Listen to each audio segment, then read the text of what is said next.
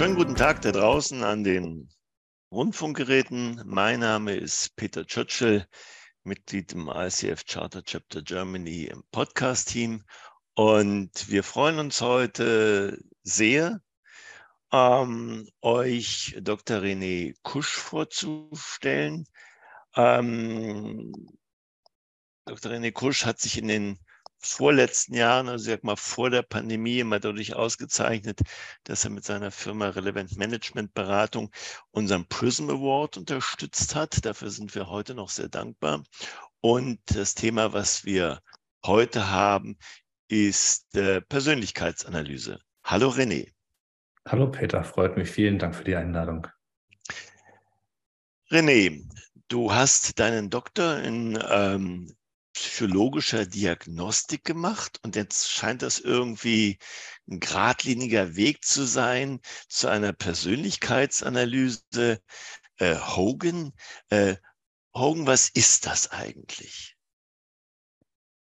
Ja, also ich, ich, ich möchte noch mal, muss noch mal kurz zurückgehen. Also vielen Dank für, ähm, für die Einladung hier in den Podcast. Ich höre die Podcasts des ICF selber. Ich finde das total spannend, wen ihr da alles interviewt und wie sich da unsere gemeinsamen Themen so aus unterschiedlichen Perspektiven zusammensetzen. Ich kann nur dafür werben ähm, an diejenigen, die das nicht regelmäßig tun, das auch zu tun. Ähm, und ich freue mich auch heute hier zu sein, auch in, in guter Historie der Zusammenarbeit in unterschiedlicher Form in der Vergangenheit. Ähm, Gutes für die Qualität im Coaching oder so ein bisschen aus unserer Warte auch Gutes für die Qualität der Persönlichkeitsdiagnostik zu tun. Und ähm, vielleicht für, für diejenigen Hörer, die den Namen Hogan noch nicht kennen, Hogan Assessment Systems ist ein Anbieter aus den USA, den wir, also ich, mit einem Team von so ungefähr 16 Leuten in Deutschland heraus vertrete. Ähm, wir unterstützen Organisationen, Netzwerke, Einzelberater und Beratungen eben im Einsatz dieser Persönlichkeitsdiagnostik.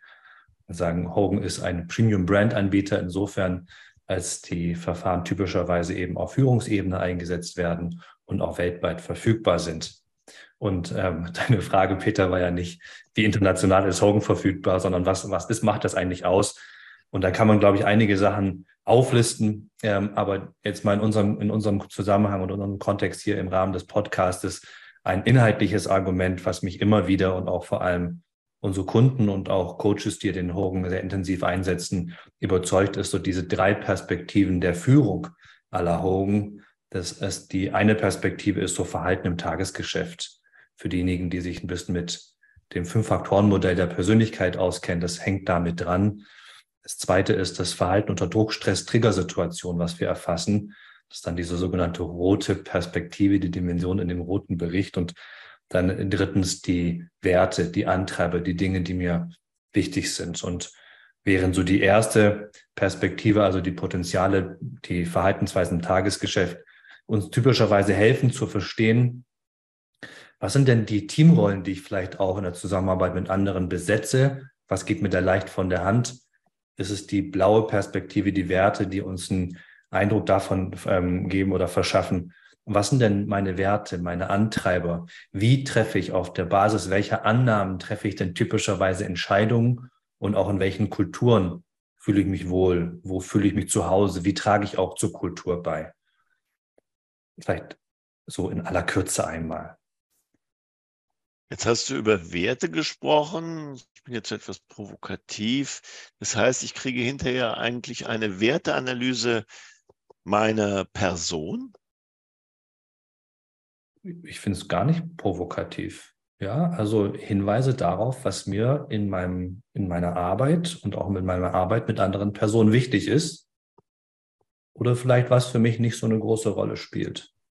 Also wir sind, wir hatten ja gerade zu Beginn, also bevor du auf den Record-Button geklickt hattest, hatten wir ja ähm, gesprochen, darüber gesprochen, dass wir gerade ein Angebot ausgesprochen haben für eine neue Kollegin, und wir sind in einem hybriden Modell unterwegs. Das heißt, wir arbeiten sowohl aus den Homeoffices heraus, als auch treffen wir uns entweder regional oder als gesamtes Team, dann typischerweise in Düsseldorf oder Köln.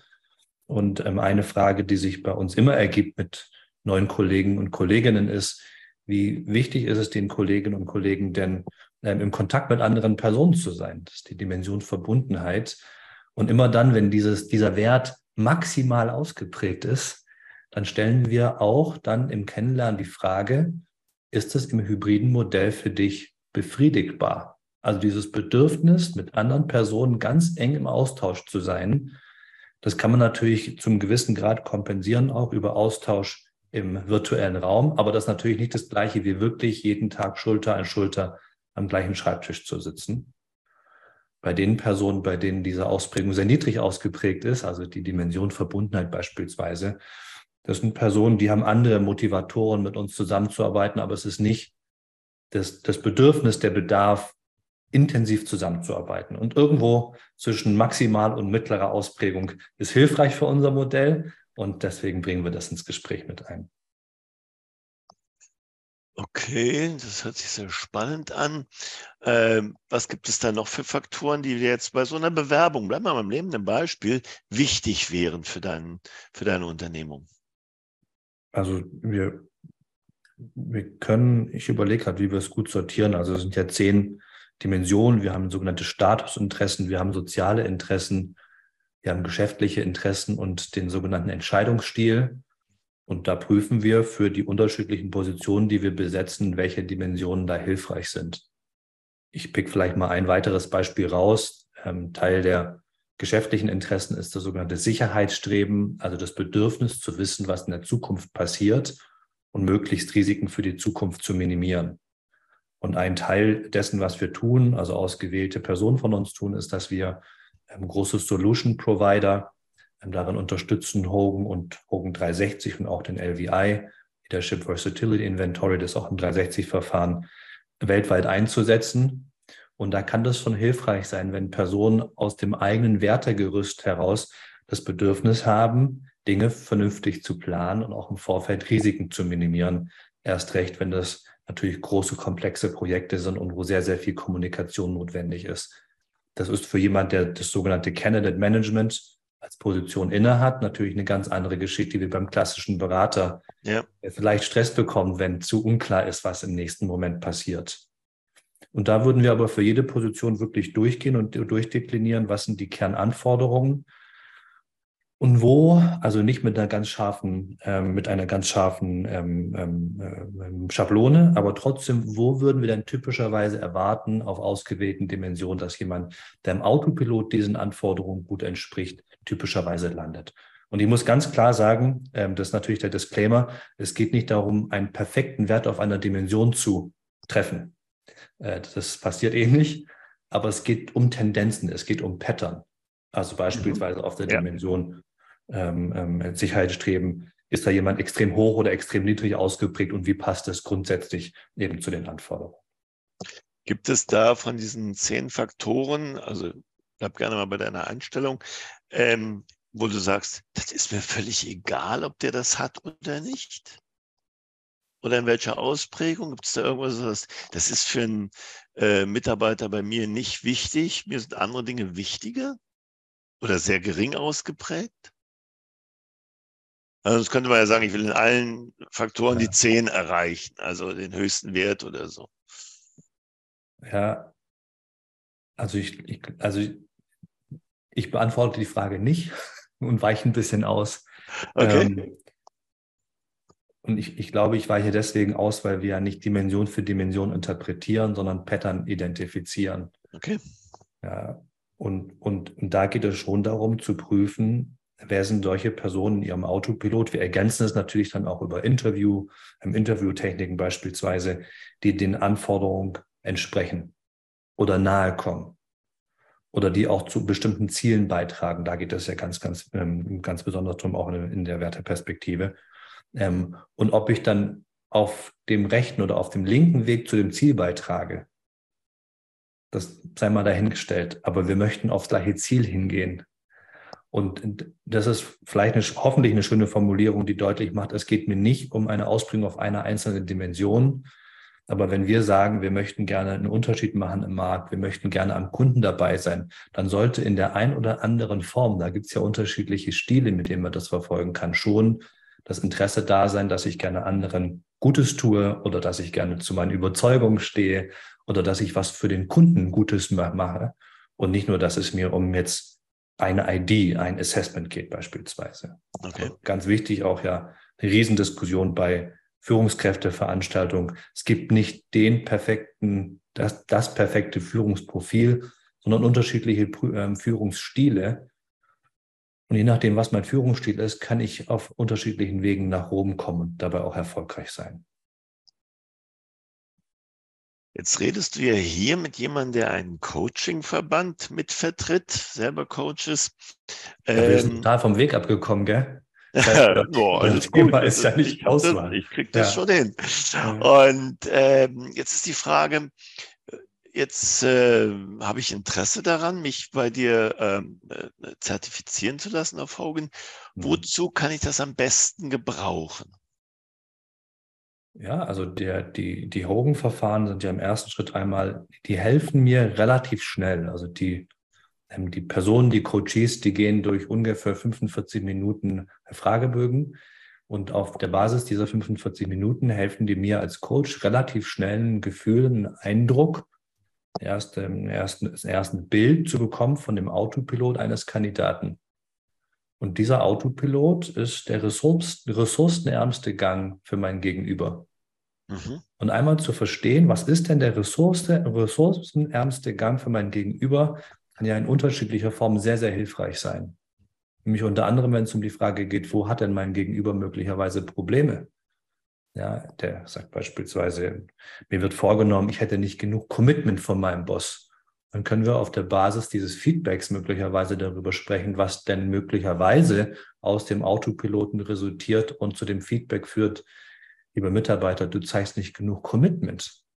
Ja, weil häufig ja in Organisationen auch Feedback, was gegeben wird, das ist ja in unterschiedlichster Form interpretierbar. Dazu gehört sicherlich vielleicht auch nochmal das Gespräch mit dem Boss, aber zu verstehen, wo ist der Autopilot meines Gegenübers ausgeprägt und dann auch zu prüfen, welche Aufgaben fallen mir leicht, welche Anpassungen sind möglicherweise schwierig? Oder Verhaltensweisen sind mir schwierig? Wo müssen wir mehr Aufmerksamkeit drauf legen? Dass ich dann im Coaching darauf eingehen kann und die Differenzen oder Vergleichbarkeiten aufzeigen kann. Genau, ein, also im allerersten Schritt erstmal, erstmal Sprache zu geben, die der Coachie typischerweise nicht hat. Zum Beispiel? Ja, also wir haben be beispielsweise, wenn, wenn es um die Thema, Thema geht, ich werde häufig missverstanden im, im Austausch mit anderen Personen. Es gibt im Potenzialbericht die Dimension Einfühlungsvermögen. Was da häufig passiert, ist, dass Personen, die da sehr unterschiedlich ausgeprägt sind, unterschiedliche Erwartungen an Kommunikation haben. Die sehr hoch ausgeprägten, die glauben, die Interpretation oder das Verständnis des Gesprochenen liegt beim Empfänger während Personen mit niedrigen Ausprägungen typischerweise sagen, ich, der Sender, bin verantwortlich, dass die Information ankommt. Und zu verstehen, dass der andere ein anderes Verständnis hat von Kommunikation, kann dem mit sehr niedriger Ausprägung helfen, die Sachen vielleicht weicher zu formulieren, während der mit höherer Ausprägung sich auch immer wieder sagt, es ist auch okay, das deutlicher zu formulieren, vielleicht schärfer zu formulieren aus meiner Warte. Mein Gegenüber wird es mir danken. Sehr spannend. Jetzt sind wir im Coaching auch gerade hier beim ICF ähm, mit den Kernkompetenzen betraut, wo wir mhm. sagen, das sind so die äh, acht ähm, Kompetenzen, die ein Coach, mhm. äh, und das ist egal, welche Zertifizierung oder so, aber unser Coaching-Grundverständnis machen wir da an den Kernkompetenzen fest. Wie mhm. passt das zu dem Persönlichkeits- Analyse, die ihr mit Hogan vertretet? Also ich habe die auf dem Monitor natürlich offen. Ähm, ich, ich finde in unterschiedlichster Form. Ja, also natürlich äh, bei dem Thema Beziehung gemeinsam gestalten, wenn ich als Coach verstehe, wie auch mein Gegenüber, sag mal, tickt, was dem wichtig ist, dann kann ich natürlich auch das Gespräch und den Coaching-Prozess auf eine ähm, Art und Weise gestalten, die zu meinem Gegenüber gut passt. Will der möglicherweise viel Information? Will der schnell zu Ergebnissen? Äh, wie ist es ihm wichtig, dass wir möglicherweise auch weitere Stakeholder mit einbinden? Oder wie wichtig ist es ihm, dass wir vielleicht erstmal trans, dass wir erstmal Vertraulichkeit miteinander wahren und den Prozess auch für uns erstmal gestalten? Und dann ganz stark ja die, die Kompetenz oder das, ähm, der, der siebte Absatz so fördert Bewusstsein. Da hatten wir gerade ja schon drüber gesprochen, eben zu sagen, Hogan hilft im Verständnis darüber, was ist mein persönlicher Autopilot. Da geht es erstmal nicht, ich sage jetzt mal ungeschützt, amerikanisch nach Checklistenmentalität. Du bist jetzt in dieser Rolle, du bist als Mittelmanager angekommen, jetzt musst du X, Y, Z und so weiter und so fort machen. Mhm. Es geht erstmal wirklich darum, wer bin ich denn eigentlich? Im Tagesgeschäft, unter Druck, stressiger Situation und aus einer Werteperspektive heraus. Weil nur wenn ich weiß und das verstanden und wirklich begriffen habe, da auch ein bisschen Sprache für mich entwickelt habe, wer ich denn eigentlich bin, habe ich eine Position, von der ich aus mich orientieren kann gegenüber Herausforderungen, Unsicherheiten, gegenüber anderen Menschen, die vielleicht anders ticken als ich. Das kann ja unkomfortabel werden, obwohl wir natürlich auch unter dem Hashtag Buzzword Diversität wir natürlich wissen, dass Unterschiedlichkeit einen riesengroßen Unterschied machen kann äh, in Teamwork und in Organisation. Aber die Unterschiedlichkeit, die muss halt irgendwie moderiert werden. Und wenn ich dann nicht weiß, wo ich stehe, dann ist das, macht mich das wahrscheinlich unsicher. Ja, sehr gut nachvollziehbar. Jetzt beschäftigen uns ja seit nicht nur einem Jahr, sondern schon länger auch immer wieder größere, nicht nur persönliche, sondern auch die Gesellschaft betreffende Krisen. Wie kann ich Hogan dazu nutzen, mit entweder für meinen Klienten oder wenn ich ein Team habe, was ich coachen soll, ähm, Hogan äh, einzusetzen? Also ich glaube, man muss, man, vielleicht spielen wir da unterschiedliche Cases durch. Also wir sind angedockt schon ein bisschen bei den Kernkompetenzen bei der Frage, wie kann ich als Coach und meinem Coachee die Verfahren nutzen. Ähm, was, ein, was ein Riesenscharme ist, ist, dass der Einsatz von Hogan bei einem Coachee die Diagnosezeit relativ stark verkürzt, eben auf diese 45 Minuten. Natürlich muss man sagen, das Hogan ist nicht die Welt und die Zusammenhänge zwischen den Hogan-Dimensionen und Verhalten am Arbeitsplatz ist nicht 1,0 ähm, als Korrelationskoeffizient, aber es gibt eine sehr, sehr gute Start- und Grundlage, um schnell miteinander Arbeitshypothesen zu generieren. Wer bist du? Und wenn du Schwierigkeiten am Arbeitsplatz oder mit deinem Boss-Kollegen hast, woran liegen die möglicherweise, um auch die Zeit wirklich zu investieren, nicht so sehr auf ausschließlich Diagnose, sondern auf Prüfung von möglichen Interventionen, ähm, Prüfung von unterschiedlichen Interventionen vielleicht. Ähm, und dann in unterschiedlicher Form inhaltlich. Ja, also was mhm. sind die Herausforderungen? Müsste ich dir jetzt die Rückfrage stellen? Es ist Herausforderung im Sinne von Umgang mit Kollegen unterschiedlicher Hintergründe oder ist es Herausforderung, dass alle Agilität schreien und es keiner richtig definiert hat und sich für mich die Frage stellt, natürlich will ich Flexibilität zeigen, auf der anderen Seite suche ich aber gleichzeitig auch Vorhersagbarkeit und Struktur. Eine Frage, die sich da ganz stark auch andockt, ist natürlich die Frage, in welchen Aufgaben und in welchen Organisationen möchte ich denn zukünftig unterwegs sein? Ist das, was ich jetzt möglicherweise als ich sag, Herausforderung und vielleicht auch ernsthaft stressige Situation erlebe, ist es der Phase in der Organisation geschuldet? Oder muss ich eigentlich mir eingestehen oder will ich mir vielleicht auch eingestehen, dass ähm, das mit der Phase, in der sich die Organisation und die Volkswirtschaft sich befindet, nichts zu tun hat, weil ich schlicht vielleicht auf einer nicht passenden Position bin oder mich in der Kultur bewege, Organisationskultur bewege, wo ich sage, da ist die Überlappung mit meinem persönlichen Wertesystem minimal. Vielleicht, vielleicht suche ich mir einfach auch was anderes. Hm.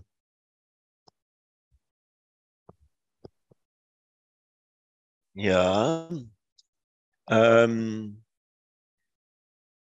in Konzernen verändert sich die Berufswelt kontinuierlich. Mhm. Viele machen jetzt auf Agilität oder wie auch immer. Ähm, ist das Hogan-System dagegen resistent oder gibt es da Anpassungen oder wie ist dir das in den letzten Jahren bei Hogan passiert? Mhm. Die, die Formulierung finde ich spannend, das resistent gegenüber Veränderungen in Organisationen.